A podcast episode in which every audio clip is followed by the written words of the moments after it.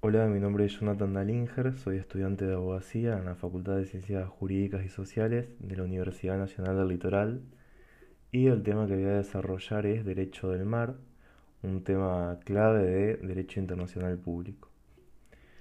Esquematizando un poco la exposición, primero voy a dar una introducción del tema, paso a desarrollar la evolución histórica del Derecho del Mar siguiendo al autor Pastor Ridruejo, y termino con los espacios marítimos que contempla la Convemar.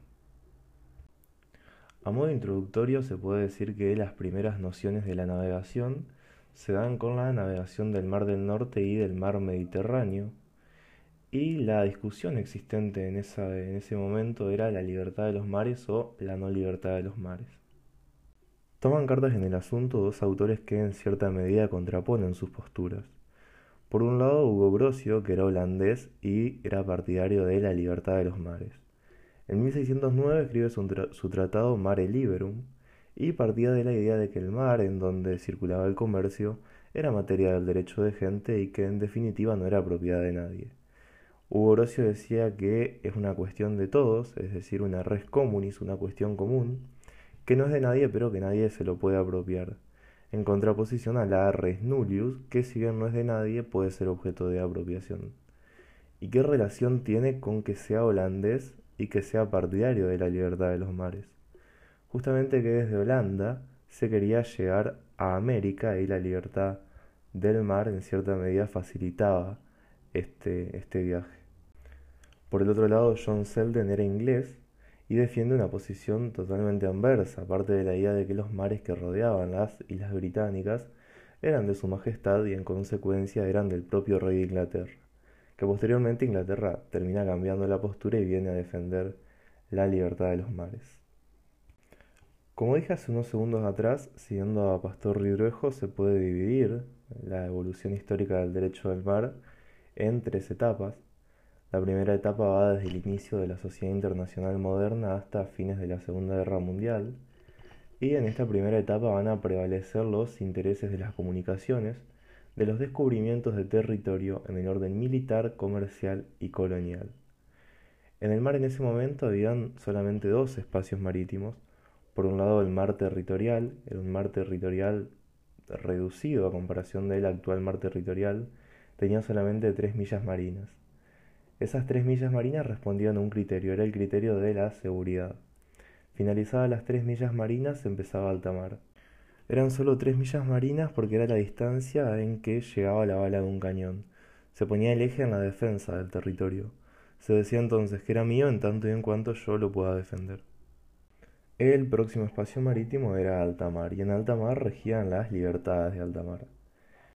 Estos espacios marítimos estaban regidos por un derecho consuetudinario, por la costumbre, y eh, hacia 1930 aproximadamente hay un intento de extender ese mar territorial, y no solamente es un intento frustrado, sino que es un retroceso en materia de derecho del mar, porque se pone en cuestionamiento esa costumbre, ese derecho consuetudinario que regía la materia.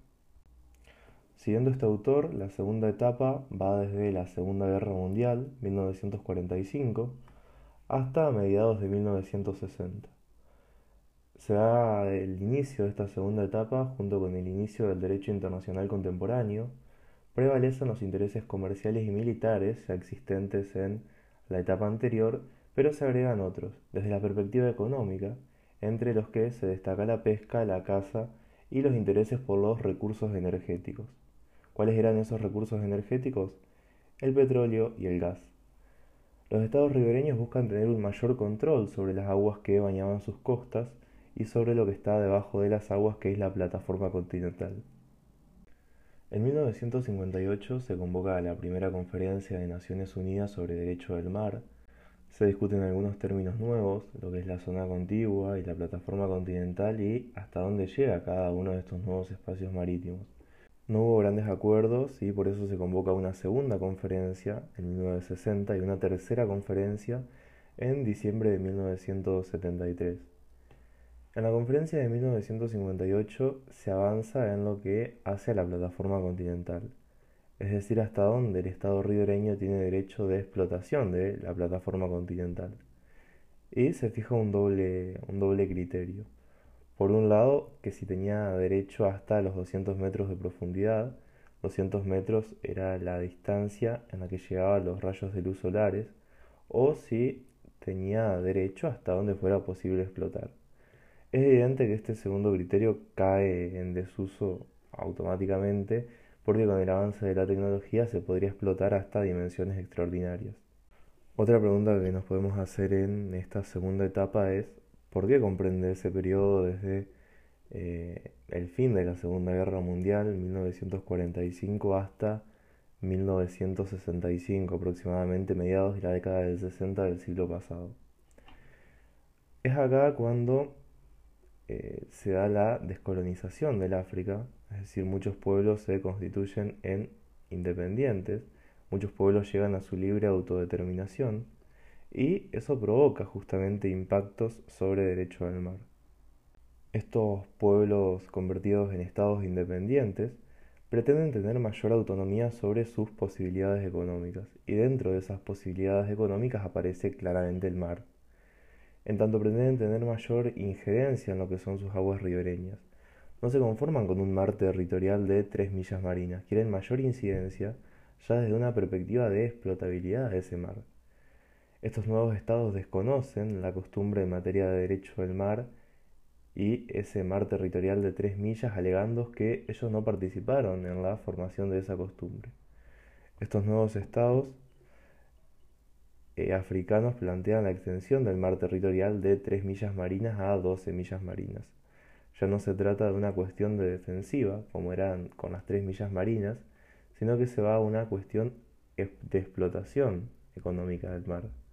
Estos nuevos estados pretenden a la vez una zona económica exclusiva, en la que los estados ribereños puedan ejercer derechos de soberanía y derechos de jurisdicción, como se ejerce actualmente sobre la zona económica exclusiva. Y la última y tercera etapa, siguiendo a este autor, se da desde aproximadamente mediados de 1960 hasta 1982, fecha en que se adopta la CONVEMAR o la Convención de Naciones Unidas sobre Derecho del Mar. La Conferencia de Naciones Unidas sobre Derecho del Mar, convocada en 1973, concluye recién en 1982, o sea, después de nueve años. Hay una serie de reuniones que se van dando hasta llegar a la codificación del derecho del mar pero este proyecto que va desde el 73 al 82 tiene un antecedente muy valioso. En 1967, en la Asamblea General de Naciones Unidas, el representante de Malta presentó un proyecto para que los fondos aviciales oceánicos pasen a ser patrimonio común de la humanidad, basándose en el valor económico que tenían esas profundidades. Se aprueba, pero se entiende que una comisión especial debía abordar qué significa en realidad o cuál es la extensión de que los fondos avisares oceánicos sean patrimonio, patrimonio común de la humanidad. De esto surge el interrogante de que si solamente era necesario la reformulación, que hacía referencia a los fondos avisares oceánicos, o si era necesaria una revisión íntegra del derecho al mar. Estados Unidos y la URSS, actual Rusia, eran partidarios de que era necesario solamente una modificación parcial del derecho al mar, no un cambio drástico. Los países del tercer mundo querían que haya una modificación drástica, una revisión global de todo el derecho al mar. Y es la postura que triunfa esta última. Esa convención de 1967 sirve de base para sentar finalmente los espacios marítimos de la Convemar o la Convención de Montego Bay de 1982 que es la Convención de Naciones Unidas sobre Derecho del Mar.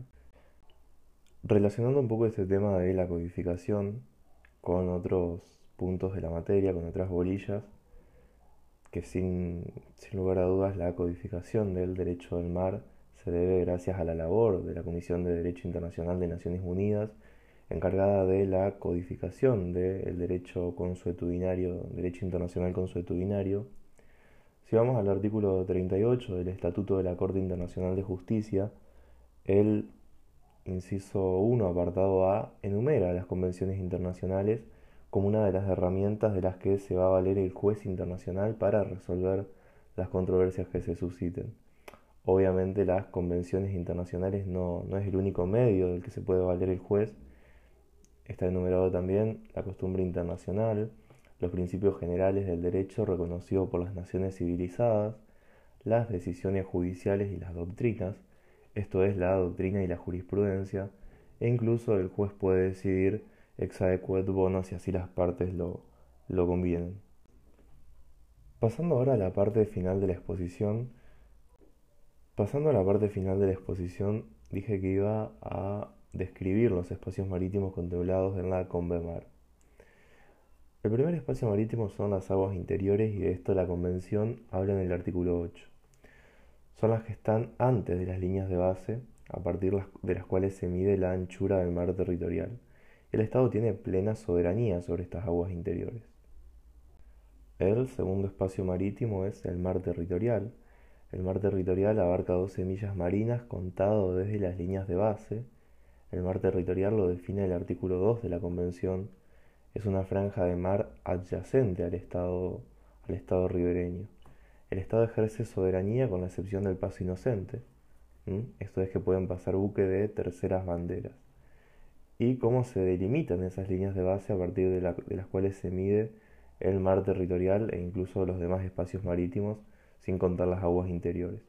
Hay dos formas de medir esas líneas de base. Uno es el método de líneas de base normal, definido en el artículo 5 de la Convención. Son las líneas que se usan para las costas regulares, se mide desde la línea de la más baja mar. El otro método es el método de línea de base recta, que lo regula la Convención en el artículo 7.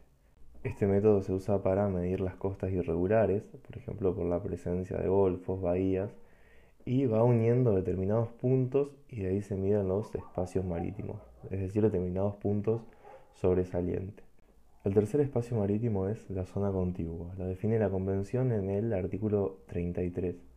Abarca 24 millas marinas desde las líneas de base, a partir de las cuales se mide la anchura del mar territorial, o 12 millas marinas contadas de donde termina el mar territorial en caso de que el mar territorial abarque 12 millas marinas. Es una zona adyacente al mar territorial donde el Estado puede tener la fiscalización necesaria para prevenir o para sancionar, de acuerdo a sus propias leyes, en cuatro temas. En cuestiones aduaneras, en cuestiones fiscales, en cuestiones migratorias y en cuestiones sanitarias. El espacio marítimo que le sigue a la zona contigua es la zona económica exclusiva. La define la Convención en el artículo 5 y se extiende hasta las 200 millas marinas contadas de las líneas de base. El Estado tiene soberanía, derechos de soberanía y derechos de jurisdicción a los fines de la explotación de los recursos existentes.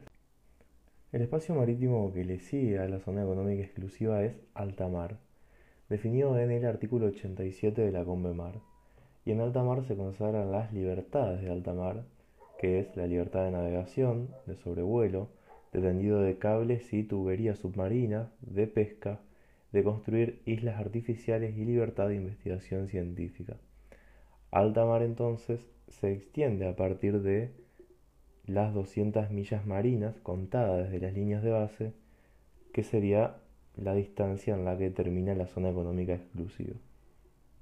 Todavía faltan definir dos espacios marítimos, pero estos dos espacios marítimos, a diferencia de los anteriores, se extienden por debajo de las aguas marinas. Por un lado está la plataforma continental, y la plataforma continental para su delimitación adopta un principio de justicia.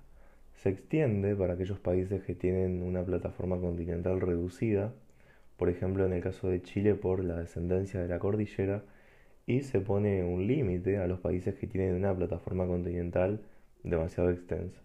Y en lo que hace a la delimitación de la plataforma continental, hay dos formas de ponerle un límite o de ponerle un fin a la plataforma, y se puede extender o hasta 350 millas marinas contada desde las líneas de base, a partir de las cuales se mide la anchura del mar territorial, o hasta 100 millas marinas contada desde la isóbata de 2.500 metros de profundidad.